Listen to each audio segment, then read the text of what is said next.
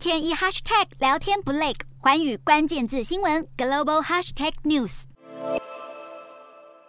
尔街日报》报道，美国七月份非农业就业人数大幅增加了五十二万八千多人，失业率降到百分之三点五。但是今年第一季和第二季的经济却连续负成长，经济成长减缓甚至萎缩，但是劳动市场空前吃紧，这就是所谓的高就业下的衰退，和金融海啸后的高失业下的复苏完全不一样。不止如此，全球各大先进国家都出现了同样的状况。德国失业率接近四十年来的低点，而且有将近半数的企业还出现了劳工短缺影响生产的情况。可是呢，德国第二季的经济成长竟然陷入了停顿。纽西兰也是遇到类似。的情况，失业率仅仅百分之三点三，是数年来的低点。但是第一季的经济却呈现萎缩的状态。非常类似日本经济三十年来的形势，失业率低，但是经济一直是低成长，甚至是负成长。经济学者表示，日本劳动力不足是因为人口老化、移民减少、劳动参与率下降的缘故。因此，就算经济成长低落，劳工人数根本上不够的话，失业率还是有可能偏低。而从日本的经验显示，低失业率的缺点在于经济体系很难将劳工引导到高成长的领域，因此会很难激发创造性毁灭效应，进而改革整体经济结构，不断创新，